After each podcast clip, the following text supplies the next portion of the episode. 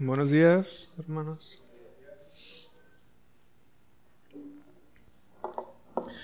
Bueno, Dios les bendiga, hermanos. Ah, toca el tiempo de la predicación de la palabra del Señor.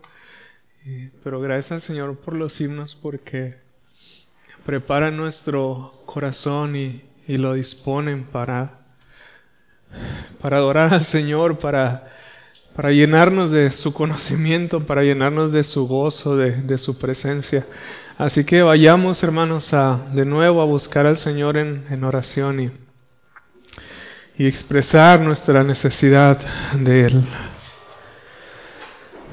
Padre,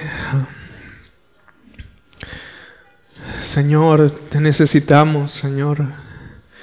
Te necesitamos cada día de nuestra vida, Señor. Te necesitamos esta mañana, Señor. Y queremos de ti, Señor. Rogamos por ti. Rogamos por Cristo, Señor. Rogamos por tu conocimiento. Rogamos por tu gloria, Señor. Que tú llenes nuestros corazones de ti, Señor, de tu gloria, de tu Espíritu Santo, Señor para alabarte, para glorificarte, Señor, para bendecir tu nombre, para conocerte, aunque sea un poquito más, Señor, esta mañana. Y Padre, venimos con tan grande necesidad de ti, Señor, tan grande necesidad de Cristo y de la obra de tu Espíritu Santo en nuestros corazones, Señor. Padre, te necesitamos y te pedimos de esta gracia que tú te des a nosotros, Señor. Que tú te des para tu iglesia, Señor. Que tú seas teniendo gracia y misericordia para nosotros esta mañana, Señor. Padre, que, que tú seas con cada uno de nosotros, con cada uno de mis hermanos, Señor abriendo nuestro corazón ante tu palabra, Señor, tanto para predicarla como para recibirla, Señor, en el poder de tu Espíritu Santo. Ayúdanos, Señor. Ayúdanos, Señor, a ponerla por obra. Ayúdanos a seguir glorificándote, Señor, en la predicación y al escuchar tu palabra, Señor. Trae salvación a los que no te conocen, Señor. Trae edificación, bendición a los que por tu gracia te hemos conocido, Señor. Y santifícanos y confórmanos más a la imagen de tu Hijo a través de tu presencia y de tu palabra en nosotros, Señor. Te lo pedimos, Padre, para tu honra y tu gloria únicamente, Señor. Cristo Jesús. Amén. Bien, hermanos, pueden abrir por favor sus Biblias en Efesios capítulo 5.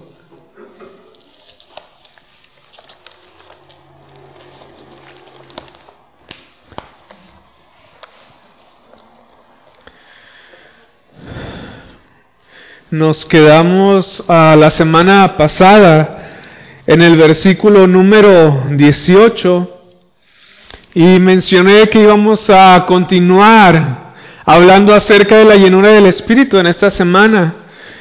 Y el versículo 18 hasta el versículo 20 dice así la palabra del Señor, no os embriaguéis con vino en el cual hay disolución, antes bien sed llenos del Espíritu Santo, hablando entre vosotros con salmos, con himnos y cánticos espirituales, cantando y alabando al Señor en vuestros corazones, dando siempre gracias por todo al Dios y Padre en el nombre de nuestro Señor Jesucristo. Y en el versículo 21 dice, someteos unos a otros en el temor del Señor.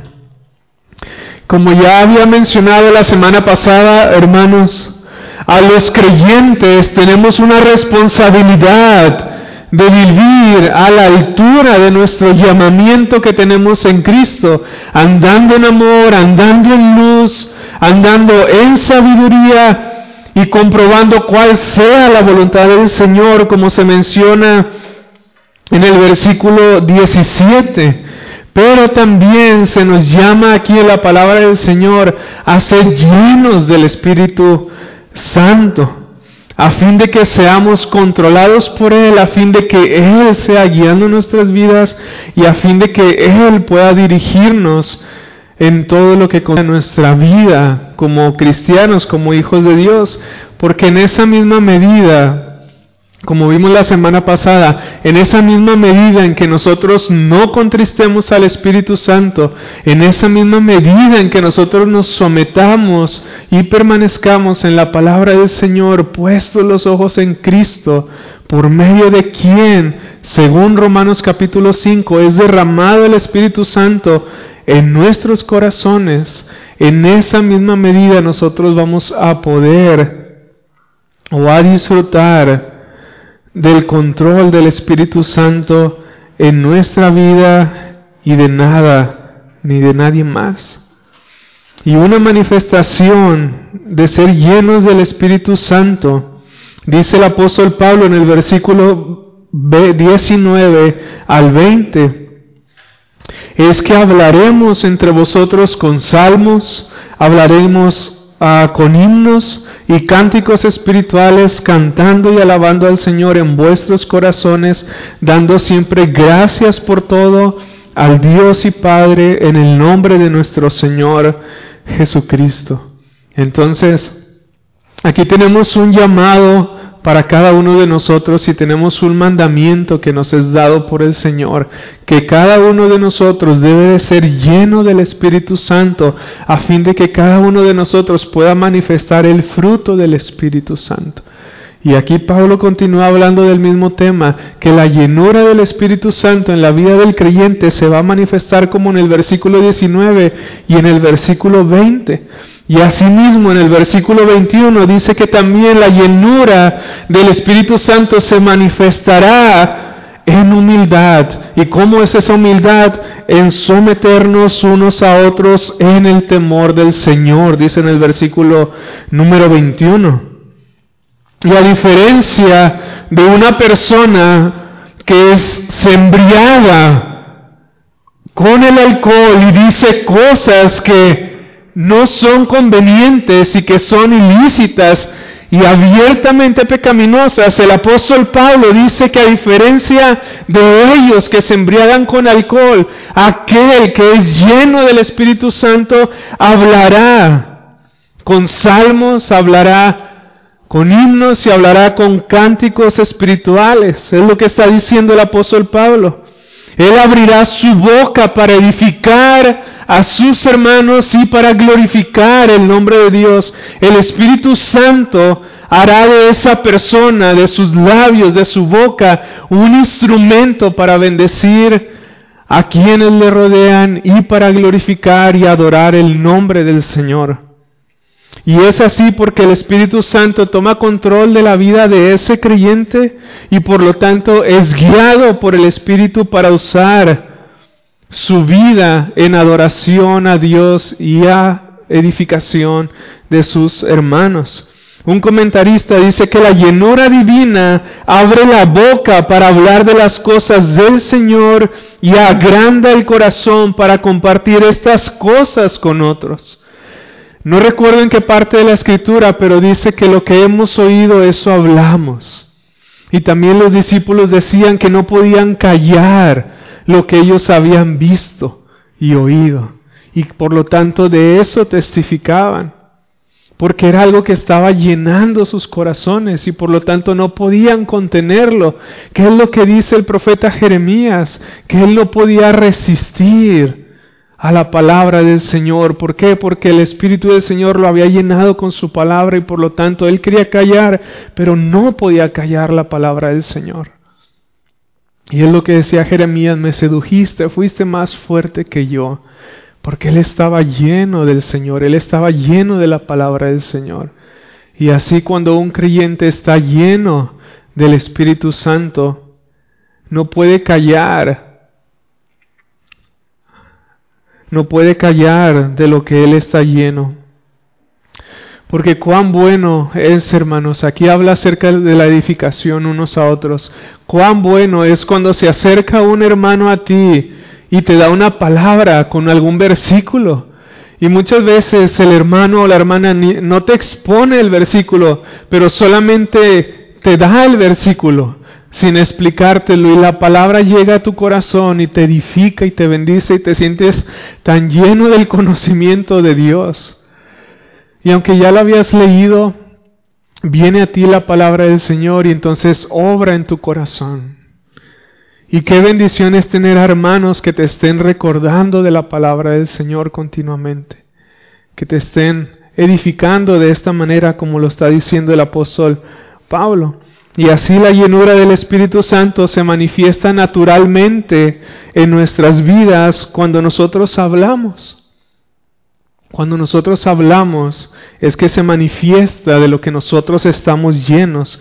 Y entre más abundante sea la llenura del Espíritu Santo en la vida del creyente y en su iglesia, más edificante, dice el apóstol Pablo, será nuestra comunión y será también nuestra adoración al Señor, porque dice, hablando entre vosotros con salmos, con himnos y cánticos espirituales, cantando y alabando al Señor en vuestros corazones, y antes de eso dice que seamos llenos del Espíritu Santo. Entonces queremos una comunión edificante entre nosotros, seamos llenos del Espíritu Santo.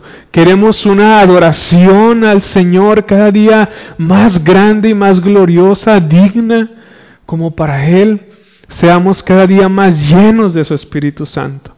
Es lo que está diciendo Pablo, porque esa es la manifestación de la llenura del Espíritu Santo en la vida de un creyente. Edificación a sus hermanos y gloria y honra a Dios. Primero la llenura aquí la leemos que se manifiesta de una manera horizontal y luego se manifiesta de una manera vertical al Señor.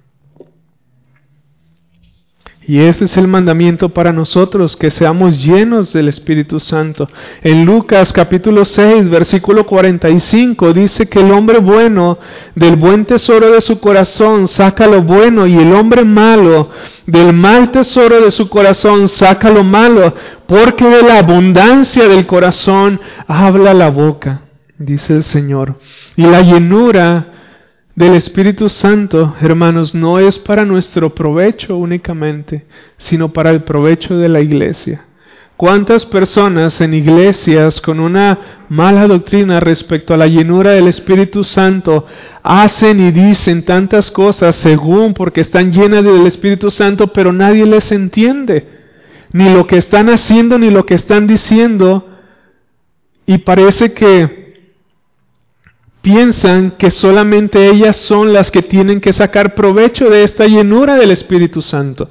Pero aquí el apóstol Pablo dice que la llenura no es para el provecho solamente del creyente que está lleno, sino para los hermanos que rodean a ese creyente que está lleno del Espíritu Santo, porque dice, hablando entre vosotros, no para ti mismo, sino para los demás. ¿De qué manera? Con salmos, con himnos y cánticos espirituales, cantando y alabando al Señor en vuestros corazones.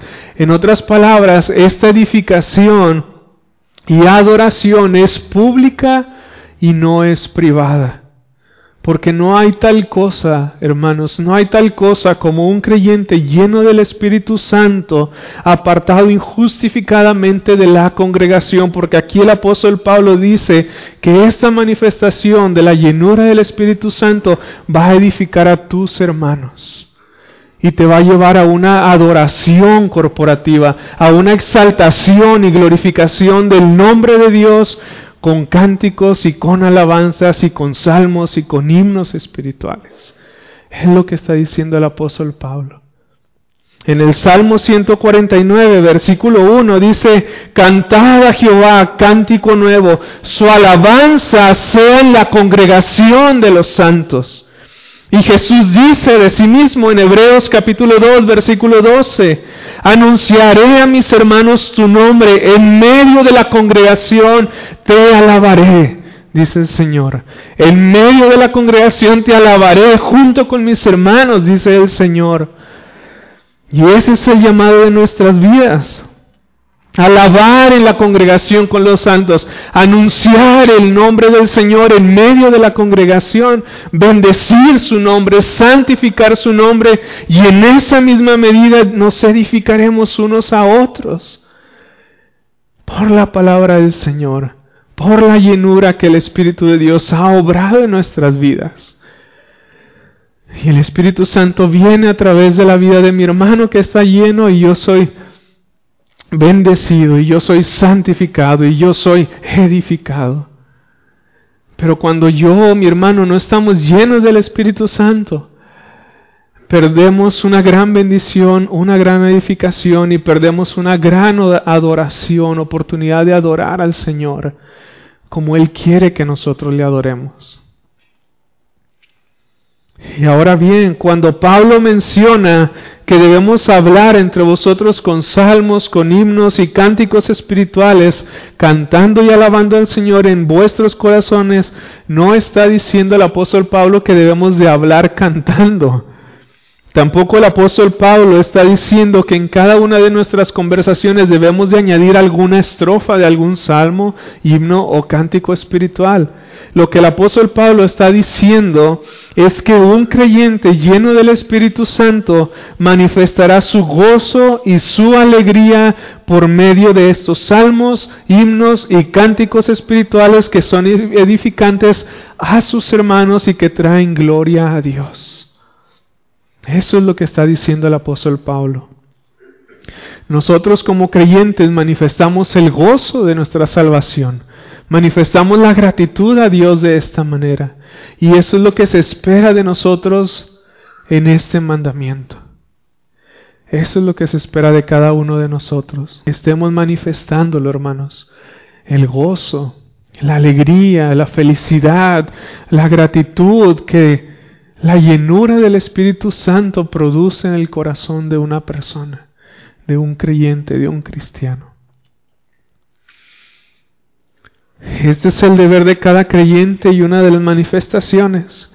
Y principalmente es nuestro deber en el contexto de la iglesia local, como leímos en el Salmo 149, versículo 1, pero también, hermanos, en cualquier contexto en el que la iglesia de Dios esté reunida.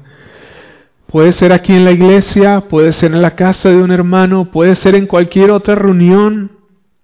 Se espera que nuestras vidas abunden de esta manera, en edificación y en adoración a Dios. En el versículo 16 de Colosenses capítulo 3, que es un versículo paralelo a Efesios, dice el apóstol Pablo, la palabra de Cristo mora en abundancia en vosotros, enseñándoos y exhortándoos unos a otros en toda sabiduría, cantando con gracia en vuestros corazones al Señor con salmos e himnos y cánticos espirituales.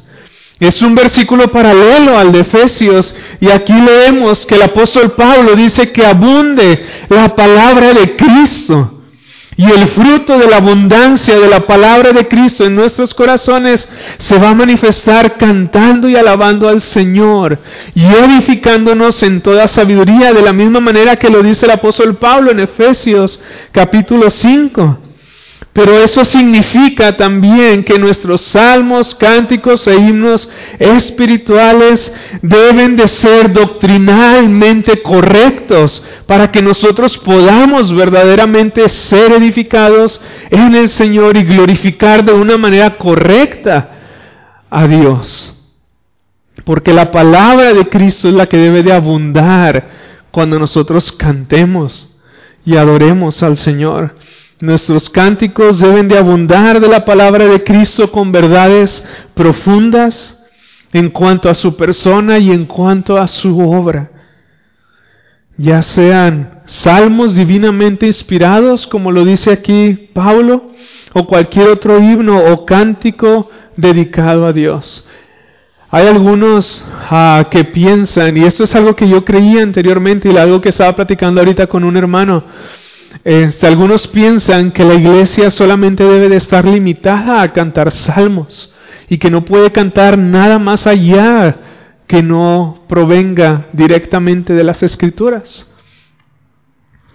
Pero aquí el apóstol Pablo dice que nosotros debemos de cantar salmos, que es la escritura inspirada, pero después hace una distinción, diciendo, hablando también de himnos y cánticos espirituales. Pero el propósito, más allá de esto, es que nosotros debemos de cantar con nuestro corazón, con nuestros corazones, con entendimiento también. En 1 Corintios 14, versículo 15, dice, cantaré con el espíritu, pero cantaré también con el entendimiento. Es lo que dice el apóstol Pablo. No solamente es cantar por cantar. Hermanos, ¿cuántos cristianos o cuántas veces no hemos escuchado que cristianos cantan cosas que no son bíblicas y dicen amén a esos cánticos? O alguien escucha un himno o una canción cristiana y dice amén sin poner atención a la letra cuando la letra es abiertamente contraria a la palabra del Señor. Y aquí dice el apóstol Pablo en Efesios 5 que los cánticos deben de ser para la edificación de nuestros hermanos y para la gloria de Dios. Dios debe de ser glorificado con algo que verdaderamente sea en conformidad a su palabra.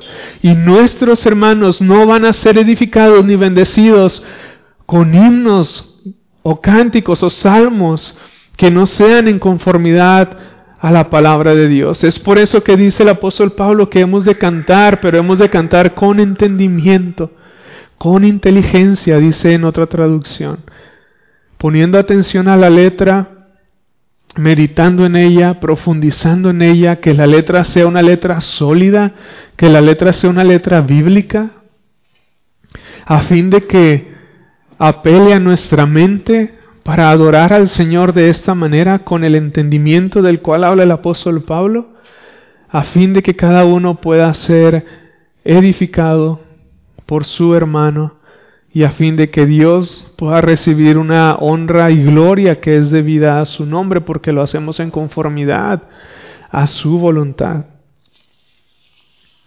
En Juan capítulo 4, versículo 23 al versículo 24 dice, mas la hora viene y ahora es cuando los verdaderos adoradores adorarán al Padre en espíritu y en verdad, porque también el Padre tales adoradores busca que le adoren.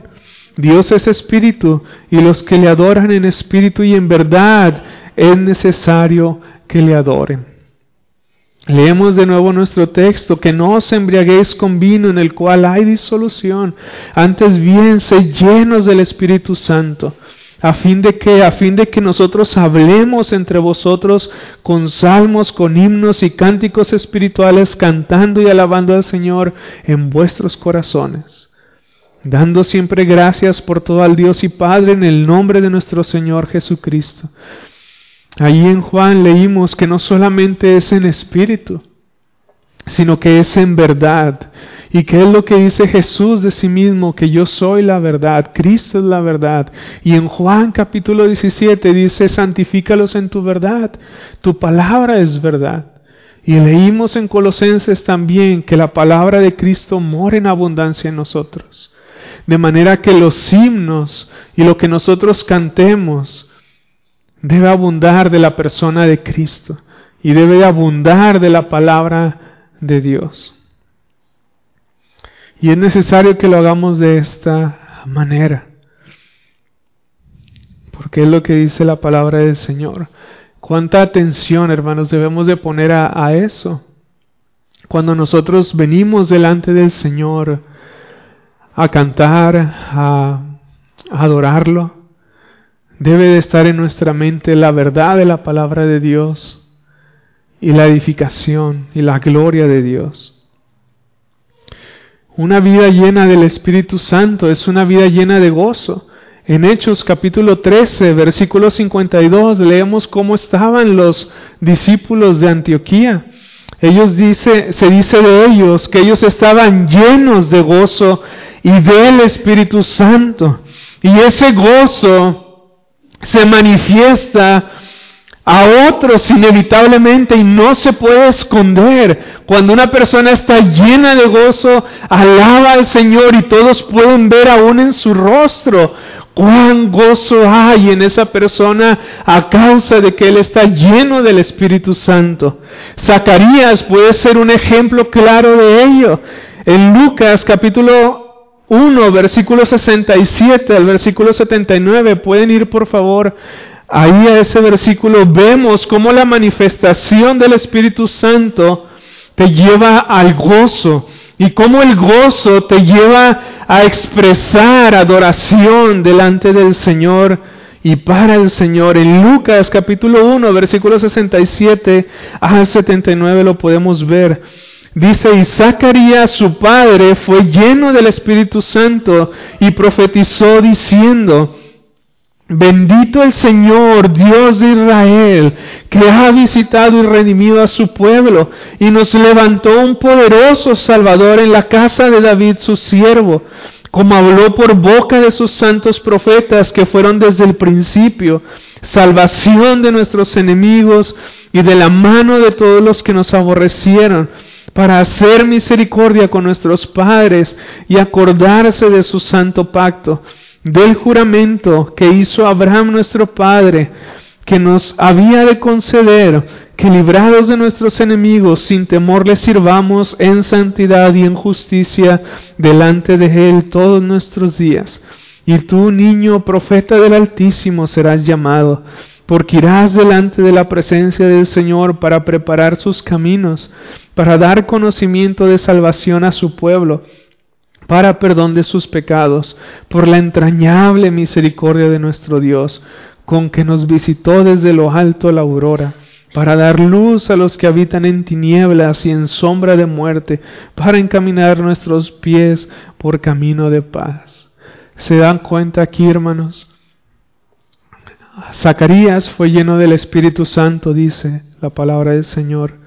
Y después él se llenó de gozo y en el versículo 68 comenzó a adorar al Señor diciendo, bendito el Señor Dios de Israel. Y después continúa Zacarías, padre de Juan el Bautista, hablando acerca de las promesas que Dios les había manifestado a ellos en tiempos pasados y exaltando el nombre de Dios por el cumplimiento de esas promesas, engrandeciendo el nombre de Dios, hablando de la persona de Dios, hablando de las obras de Dios y de la misericordia que Él había manifestado para ellos en ese tiempo, concediéndoles un poderoso Salvador que era Cristo, que era Cristo. Entonces podemos ver cómo la llenura del Espíritu Santo inevitablemente nos lleva a una vida llena de gozo y por lo tanto a una vida llena de gozo que se manifiesta por cánticos, por alabanzas al Señor, por salmos, como dice la palabra, que edifican a los que nos oyen, pero que también traen honra y gloria a nuestro Señor. Y a lo largo de la historia el pueblo de Dios ha manifestado su gozo y su gratitud a Dios cantando. Y esta es la manera que lo podemos ver a lo largo de la historia. Otro ejemplo de ello en las escrituras lo podemos encontrar en Éxodo capítulo 15, cuando el pueblo de Israel fue libertado de la esclavitud de Egipto y pasaron en seco el mar rojo. No lo leeremos todo a causa del tiempo, pero en Éxodo capítulo 15, versículo 1 y versículo 2 dice lo siguiente. Entonces ah, cantó Moisés y los hijos de Israel este cántico a Jehová y dijeron, cantaré yo a Jehová porque se ha magnificado grandemente, ha echado en el mar al caballo y al jinete. Jehová es mi fortaleza y mi cántico, y ha sido mi salvación. Este es mi Dios, y lo alabaré, Dios de mi Padre, y lo enalteceré. Vemos aquí, ellos habían salido por con el brazo poderoso del Señor. Y ellos habían pasado en seco el mar rojo y había Dios matado a todos sus enemigos, los egipcios, y los había sacado de la esclavitud. Entonces cuando ellos pasan en seco el mar rojo, manifiestan su gozo y su gratitud a Dios cantándole al Señor, alabándole con sus voces, enalteciendo su nombre y hablando de sus prodigios, de sus milagros y de todas sus obras para con ellos. Por eso dice, este es mi Dios y lo alabaré, Dios de mi Padre y lo enalteceré. Asimismo, a ustedes recuerdan en la dedicación del templo de Salomón, cuando terminaron de construirlo, ellos elevaron un cántico al Señor de tal manera que Dios fue honrado y estuvo tan grato de su cántico de alabanza que descendió su presencia en el templo. Y eso lo podemos encontrar en Segunda de Crónicas, capítulo 5, versículo 12 al versículo 14.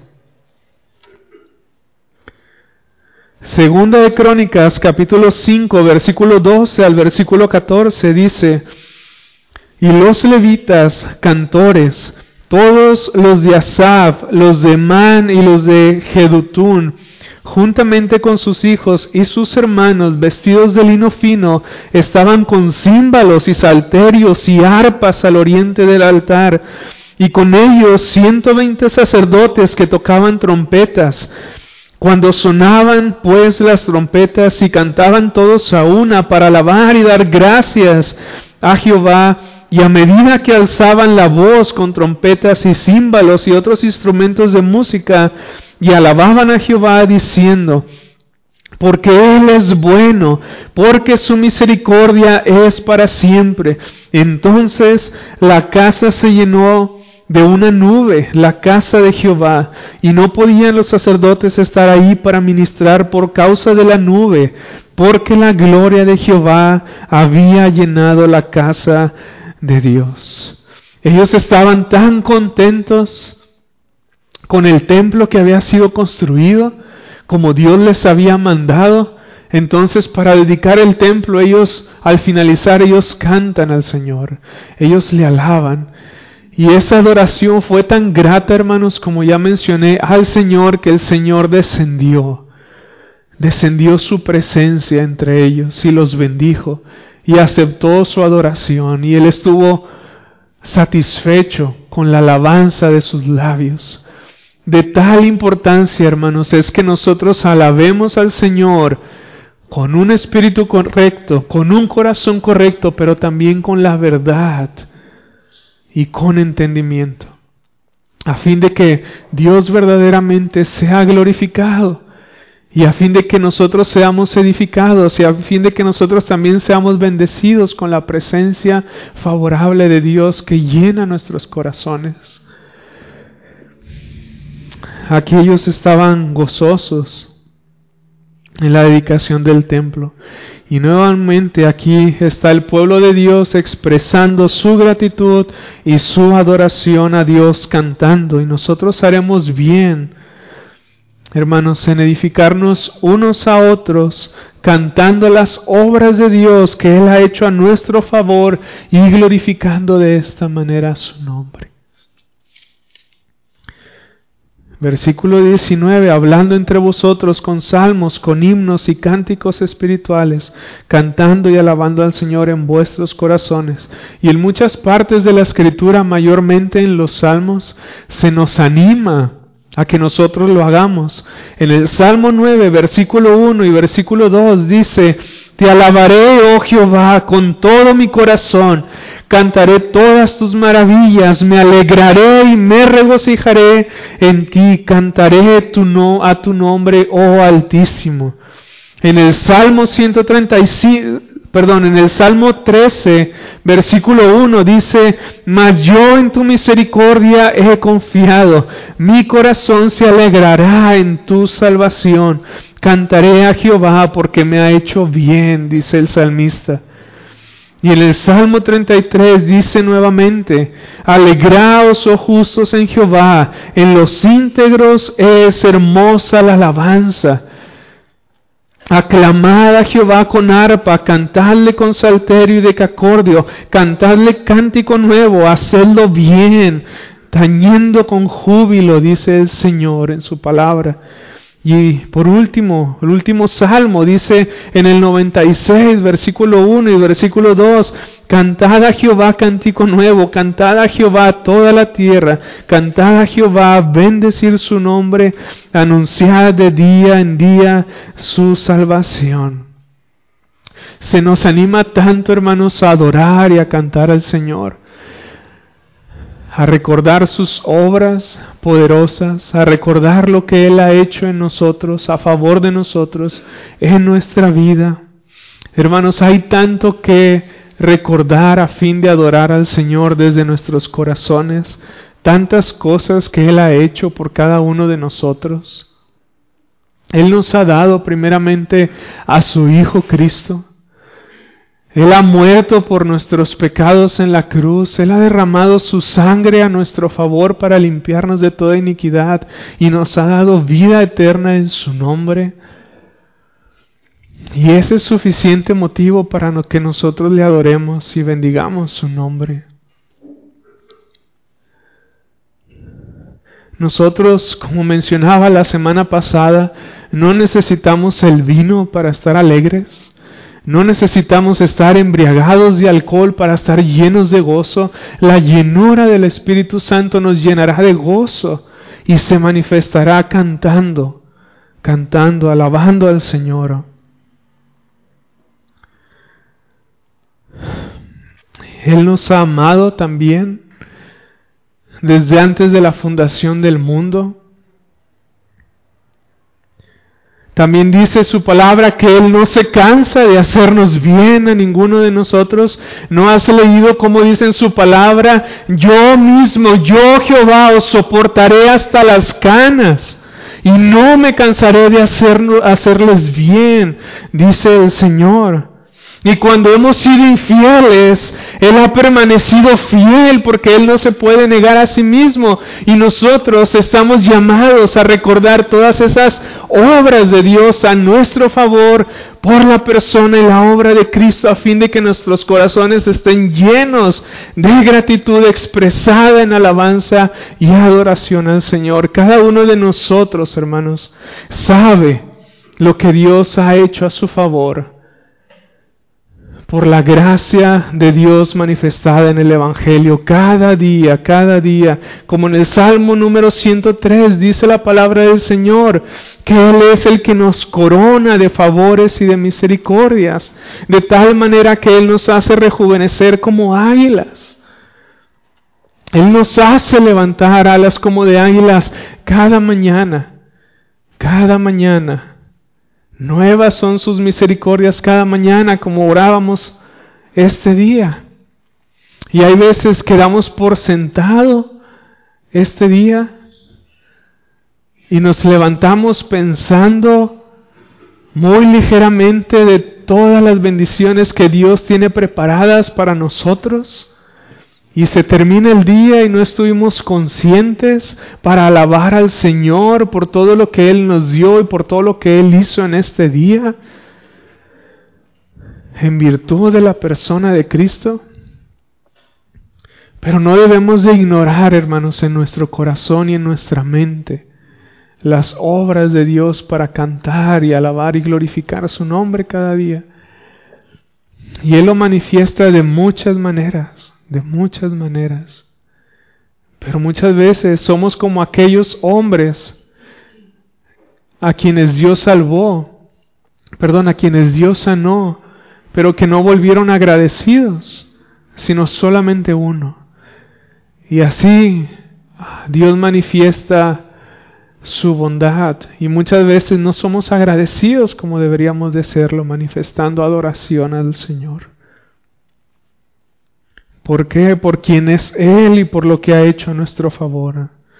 Por eso es que el Señor es digno de que le honremos, de que le glorifiquemos y que le demos gracias, a fin de que también nuestros hermanos que nos escuchan hallen gracia por nuestra adoración en gratitud a Dios.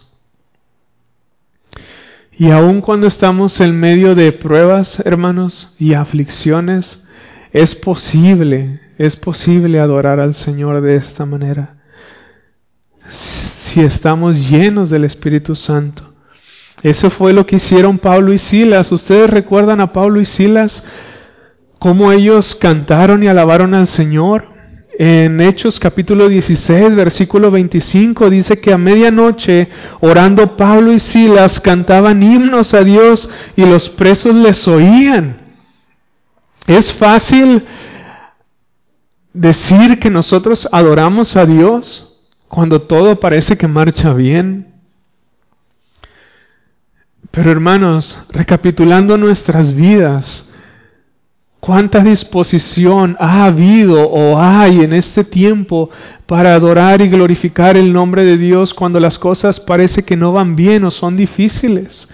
Y cuando estamos en pruebas y dificultades, cantamos al Señor en nuestros corazones, le alabamos con todo nuestro corazón.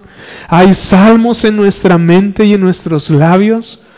Hay cánticos e himnos espirituales de alabanzas a Cristo, de alabanzas a Dios.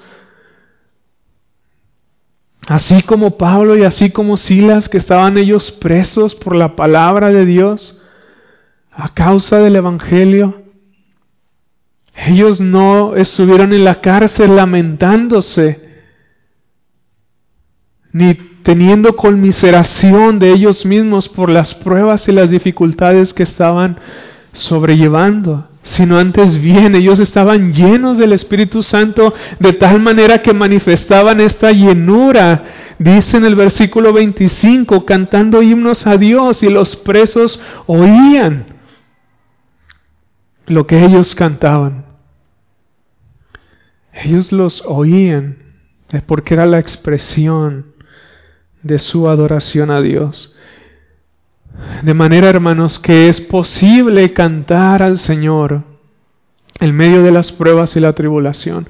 Y tenemos el mejor ejemplo en nuestro Señor Jesucristo. Él estaba a punto de ser traicionado por Judas. Él estaba a punto de ir a la cruz y él sabía que sus discípulos le iban a abandonar y aún así él cantó un himno junto con ellos al final de que tomó la cena junto con sus discípulos. El Mateo capítulo 26, versículo 30 dice que cuando hubieran cantado el himno salieron al monte de los olivos. Y tú sabes la agonía que sufrió nuestro Señor Jesucristo en el monte de los olivos, diciendo, mi alma está triste hasta la muerte. En Getsemaní, perdón. Pero antes de eso, Él cantó un himno sabiendo que se aproximaba el que le habría de entregar, sabiendo que después de eso iba a ir a la cruz y que iba a afrontar la cruz él solo, sin compañía de sus discípulos, y esos pensamientos estaban en su mente y en su corazón, pero no impidieron que él cantara un himno y glorificara a Dios su Padre junto con sus discípulos. ¿Y ustedes creen que sus discípulos no fueron bendecidos y edificados por escuchar a su Señor Jesucristo cantando y alabando al Señor? Aún a punto de afrontar estas agonías, porque él estaba lleno del Espíritu Santo y por tanto él alababa al Padre, cualquiera fuera sus circunstancias. Y aquí Pablo nos dice lo mismo, sean llenos de su Espíritu Santo, a fin de que manifiesten el gozo de Dios. Y una vez teniendo el gozo, manifiesten el gozo con gratitud, edificándose unos a otros y alabando al Señor juntos, con salmos, himnos y cánticos espirituales. Es lo que está diciendo el apóstol Pablo. De manera que tú y yo, en nuestras pruebas y nuestras aflicciones, cualquiera que sean ahorita, hermanos, no son un impedimento para que nosotros le adoremos, para que nosotros cantemos y bendigamos el nombre del Señor. Tus pruebas y mis pruebas no son más grandes que las de nuestro Señor Jesucristo. No son más grandes que las de Pablo y Silas. Y los vemos a ellos expresándose de esta manera a Dios. Y la respuesta para todo esto, hermanos, es la que ya he mencionado y reiterado muchas veces, siendo llenos del Espíritu Santo. Es la única manera, esa es la respuesta. ¿Queremos vivir una vida de esta manera en adoración a Dios? Sean llenos del Espíritu Santo. La semana pasada platicábamos en las mesas que muchas veces, decía el hermano Mario Castro, a muchas veces nos enfocamos tanto en el fruto, hermanos, nos enfocamos tanto en el fruto que nos olvidamos del Espíritu Santo por medio de quien se produce el fruto. Y miramos al fruto en vez del Espíritu Santo. Y entonces, ¿qué hacemos? Por ejemplo, aquí en los cánticos, alzamos nuestra voz y cantamos y seguimos la melodía. Pero lo hacemos en nuestras, en nuestras fuerzas y lo hacemos no desde nuestro corazón. Y esta no es la manera que al Señor agrada. Hay veces que vemos los frutos en Gálatas 5 y decimos, voy a, voy a tener más amor, voy a tener más paz, voy a tener más benignidad, me tengo que esforzar más en la paciencia, me tengo, y, está bien, no es malo. Pero hermanos, la única manera de producir el fruto es siendo llenos. Entonces, ¿qué debemos de hacer? Es orar a Dios por el Espíritu Santo. Siendo llenos del Espíritu Santo y lo demás fluirá de manera natural. Cantaremos al Señor, le alabaremos y nos edificaremos si estamos llenos de su Espíritu. Y al Señor el Señor quiere que nosotros lo hagamos desde nuestro corazón, alabando al Señor en vuestros corazones, dice en el versículo 19. Que vale el reproche que Jesús les hacía a los escribas y fariseos en Marcos capítulo 7. Este pueblo de labios me honra, pero su corazón está lejos de mí.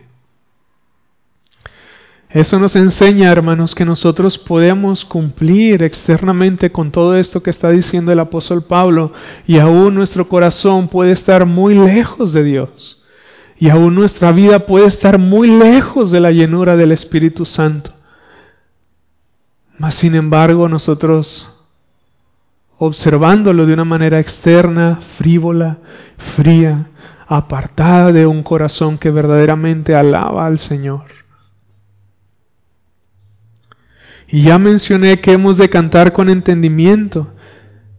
Pero aquí Pablo nos recuerda el corazón que debe de existir en nuestras vidas. ¿Por qué? Porque el Señor lo mira y dice su palabra que Él pesa el corazón de cada uno de nosotros para dar a cada, una, a cada uno conforme a sus obras. Y Él dice también que Él ve la intención de cada uno de nosotros. De manera que podemos hacernos algunas preguntas para examinarnos a nosotros mismos. Y podemos pensar en lo que hemos cantado esta mañana, para no ir muy atrás. ¿Cantamos en automático porque ya sabíamos el himno o la melodía? ¿Lo hacemos por costumbre porque es parte del servicio de adoración? ¿Cantamos o dejamos de cantar porque nuestros hermanos nos están viendo?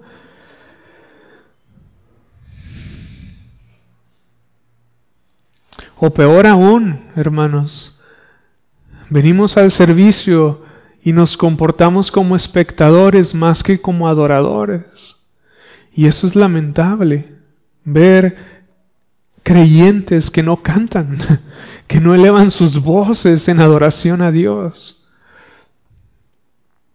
O verdaderamente, hermanos, cantamos con gratitud en adoración a Dios en nuestros corazones. ¿Cómo lo hacemos, hermanos? ¿Cómo lo hicimos esta mañana individualmente cada uno en su corazón?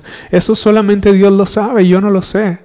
Dios es el que juzga y pesa los corazones y las intenciones de cada uno, pero es bueno para que nos examinemos.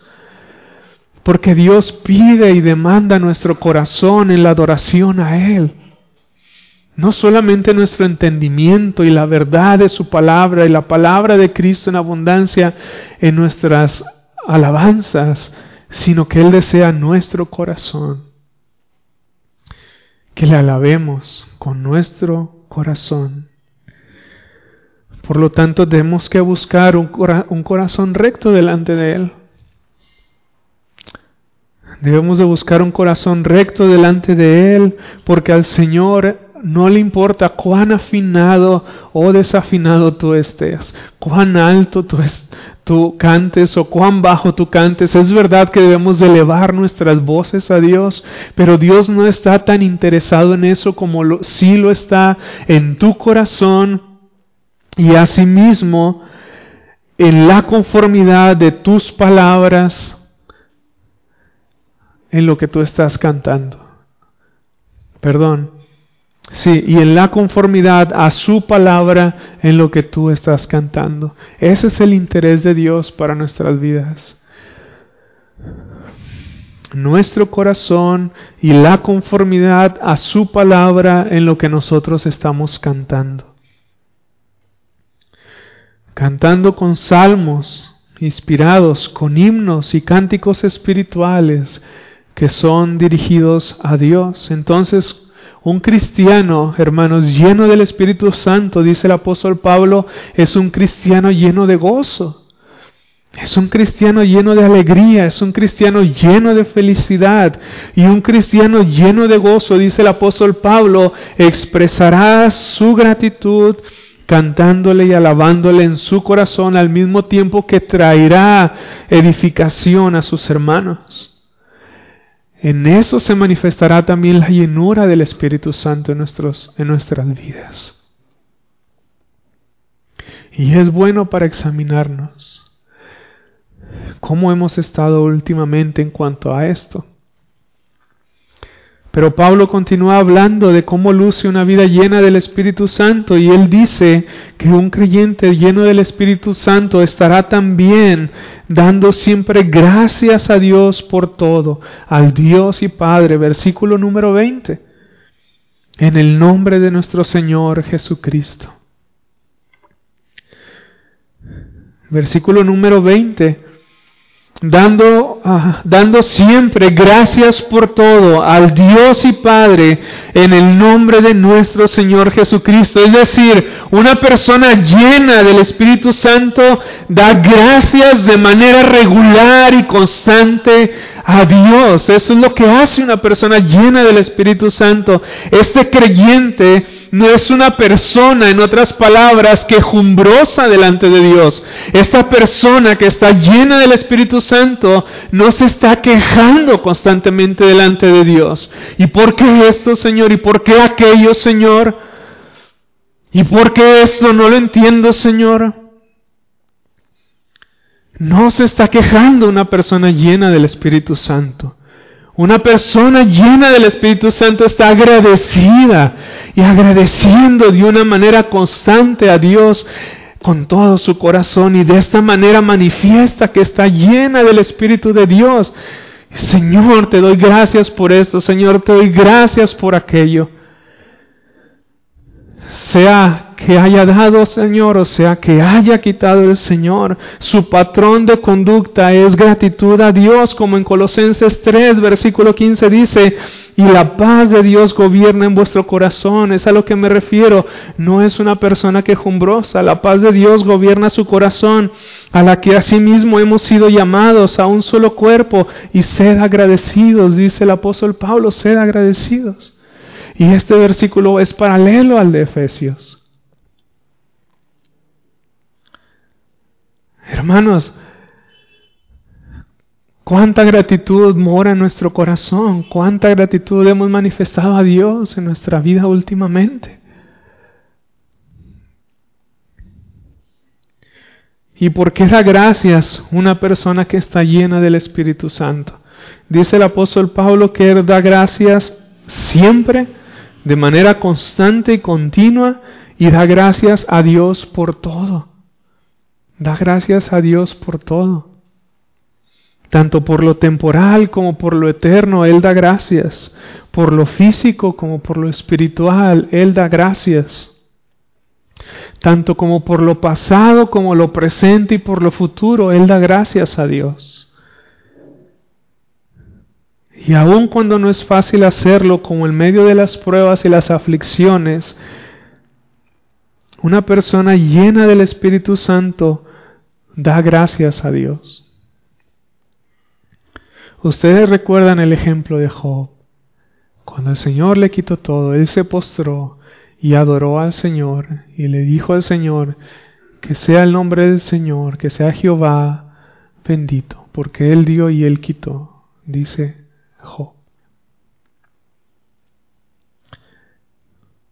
Y en Filipenses capítulo 1, versículo 2, vemos al apóstol Pablo con un corazón agradecido, hermanos. Dice en Filipenses 1, 2, doy gracias a mi Dios siempre que me acuerdo de vosotros. ¿Y cuándo está escribiendo estas palabras? ¿Ustedes lo recuerdan? Él estaba preso. Él estaba preso escribiéndole a, los, a la iglesia de Filipos. Y le dice a la iglesia de Filipos, doy gracias a mi Dios siempre que me acuerdo de vosotros. Él tenía un corazón agradecido porque él estaba lleno del Espíritu Santo. ¿Y qué dice en el capítulo 4 de Filipenses? ¿Cómo los anima? Y les dice, regocijaos en el Señor siempre. Otra vez os digo, regocijaos. Eso es fácil decir para una persona que está en la comodidad de su casa, pero Pablo no estaba ahí, Pablo estaba preso. Y él, sin embargo, estaba lleno de gratitud al Señor porque estaba lleno del Espíritu Santo. Por lo tanto, es posible que estemos en medio de pruebas y dolor y aflicción y que aún nuestros corazones estén llenos de gratitud a Dios por todo, literalmente por todo. Así como el ejemplo del apóstol Pablo. Porque en Tesalonicenses, primera de Tesalonicenses 5:18 dice, "Dad gracias en todo, porque esta es la voluntad de Dios para vosotros en Cristo Jesús." Y podemos acercarnos así, hermanos, delante del Señor. Señor, te doy gracias porque me diste tú esto, porque me has bendecido de tal manera. Señor, te doy gracias porque me has quitado esto. Señor, gracias porque has permitido a dolor, aflicción, enfermedad o pérdidas. Porque yo sé, Señor, que en última instancia todo esto, Señor, obra para mi bien. Y te doy gracias, Señor, por lo que me das. Te doy gracias, Señor, por lo que me quitas. Te doy gracias, Señor, por lo presente, por lo pasado, por lo futuro, que no sé qué es lo que ha de venir, pero te doy gracias porque todo lo que tú haces es bueno. Y así, hermanos, manifestamos la llenura del Espíritu Santo en nuestros corazones. Hermanos, tener un corazón agradecido para con Dios no significa que debemos de ser insensibles al dolor nuestro o ajeno. El dolor es real y no lo podemos ignorar. El dolor es verdadero y el de nuestros hermanos también es verdadero. O que debemos dar gracias a Dios por aquello que Él aborrece Dar gracias a Dios por todo no significa eso. No vamos a dar gracias a Dios por el pecado, ni por el nuestro, ni por el que alguien más ha cometido en contra de nosotros. Pero lo que sí es que debemos dar gracias a Dios sabiendo que aún a través de las pruebas y de las aflicciones todo obra para nuestro bien por cuanto le amamos a Él, según Romanos 8, versículo 28. Y entonces es por eso que nosotros manifestamos esta gratitud a pesar de que no entendamos las situaciones y no entendamos las pruebas que nos han sobrevenido. Porque sabemos que eso nos va a ayudar. Y le damos gracias a Dios aún que aún no manifieste el propósito de Dios en nuestras vidas por esas aflicciones y pruebas. Le agradecemos porque a su tiempo lo entenderemos. Y un cristiano lleno del Espíritu Santo dará gracias a Dios en todo. En todo. En todo tiempo y en toda circunstancia. ¿Y a quién dará esto gracias? Pues ya lo mencioné, y ahí Pablo lo menciona en el versículo 20. Dando siempre gracias por todo al Dios y Padre. A nuestro Dios y Padre le damos gracias. ¿Por qué, hermanos? Porque un creyente que está lleno del Espíritu Santo, reconoce que en última instancia todo viene de la mano de Dios y por lo tanto para Él es su gratitud siempre y por todo. Él no le atribuye las cosas que vienen a su vida a las circunstancias, aunque vengan por medio de alguna persona. Él no ve a la persona, Él ve a Dios detrás de todo eso. Y es por eso que Él puede estar agradecido porque Él tiene una perspectiva correcta de la situación, Él tiene una perspectiva correcta de las circunstancias. Porque si nosotros limitamos nuestra vista a lo que está aquí enfrente de nosotros, nosotros no hallaremos sentido ni propósito alguno y por lo tanto no se manifestará nuestra adoración a Dios en gratitud a Él. Pero si nosotros vemos y reconocemos a Dios detrás de cada situación, nosotros podemos estar agradecidos con Él. Un cristiano lleno del Espíritu Santo sabe que Dios está en su trono y que nada de lo que ha venido o vendrá está fuera de su soberana voluntad y por lo tanto Él agradece y glorifica a Dios porque Él es la fuente de todo bien. Toda dádiva y todo don perfecto desciende de lo alto, del Padre de las luces. Y esas dádivas se manifiestan muchas veces de la manera en que menos lo queremos o menos lo esperamos. Pero sin embargo podemos estar agradecidos porque todo es bueno para los que le amamos. Por lo tanto, un cristiano lleno del Espíritu da gracias a Dios de una manera constante, Da gracias a Dios de una manera constante, pero por todas las cosas, y da gracias y le da gratitud. y esta gratitud se la atribuye únicamente a Dios, su Padre. ¿Y de qué manera, hermanos, debemos de acercarnos a Dios en gratitud hacia Él? Dice ahí el apóstol Pablo que lo debemos de hacer en el nombre de nuestro Señor Jesucristo. Versículo 20 dando siempre gracias por todo al Dios y Padre en el nombre de nuestro Señor Jesucristo. Y esto es así, porque es por medio de Cristo que nosotros somos bendecidos por Dios nuestro Padre. Y es por medio de Cristo, por medio de quien todo obra para nuestro bien. Y es por medio de Cristo también, por medio de quien toda nuestra vida y todo lo que nos sucede tiene un sentido y tiene un propósito eterno. Y es por eso que nos acercamos delante del Padre y le damos gracias por medio de Jesucristo, por medio de quien Él nos hace todo el bien y por medio de Cristo, quien murió por nuestros pecados y en quien toda nuestra vida y todas las circunstancias y todo lo que el Padre trae de su mano a nuestras vidas tiene sentido y tiene propósito y por lo tanto le agradecemos en su nombre, porque si no fuera por Él, nada tendría valor alguno en nuestras vidas. Nada de lo que Dios obra, nada de lo que Dios trae, nada de lo que Dios permite y orquesta en nuestras vidas tendría sentido. Pero sin embargo damos gracias al Dios y Padre por Cristo y le decimos gracias Señor. Porque yo sé que en Cristo tú me has bendecido y yo sé que en Cristo ahora todo obra para mi bien.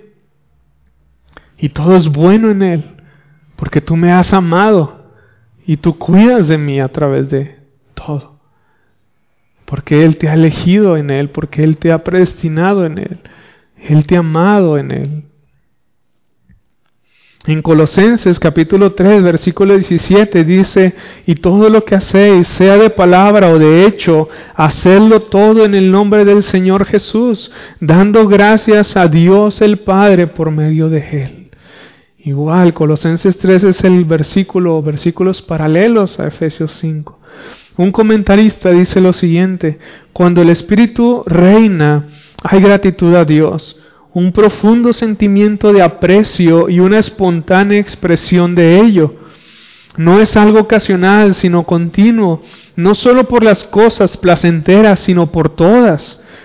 Cualquiera puede estar agradecido por la luz del sol, pero se precisa del poder del Espíritu Santo para ser agradecido por las tempestades de la vida.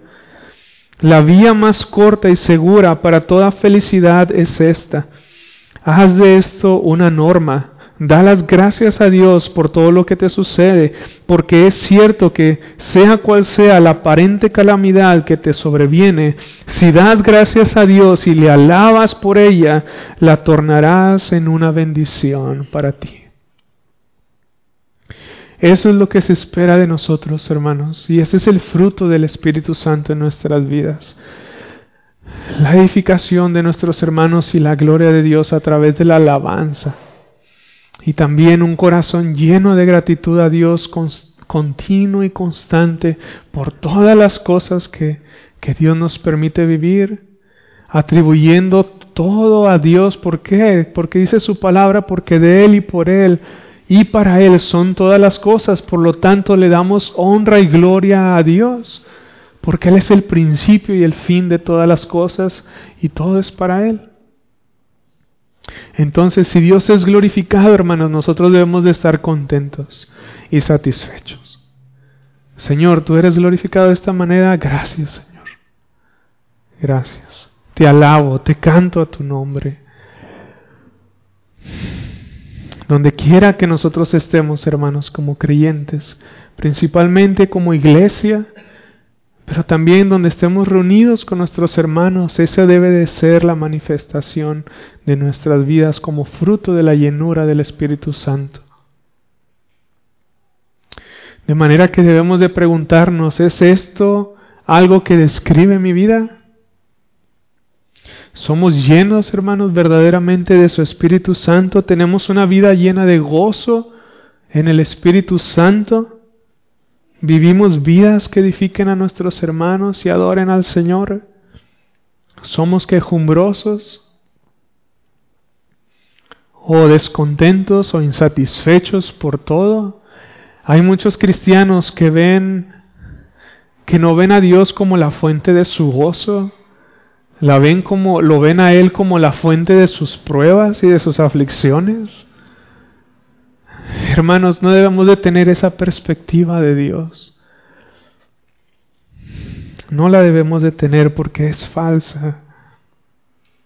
Porque Dios verdaderamente quiere que nosotros seamos llenos de su Espíritu y abundemos en el gozo y en la vida abundante que Cristo ha comprado para nosotros. Yo he venido para que tengan vida y la tengan en abundancia.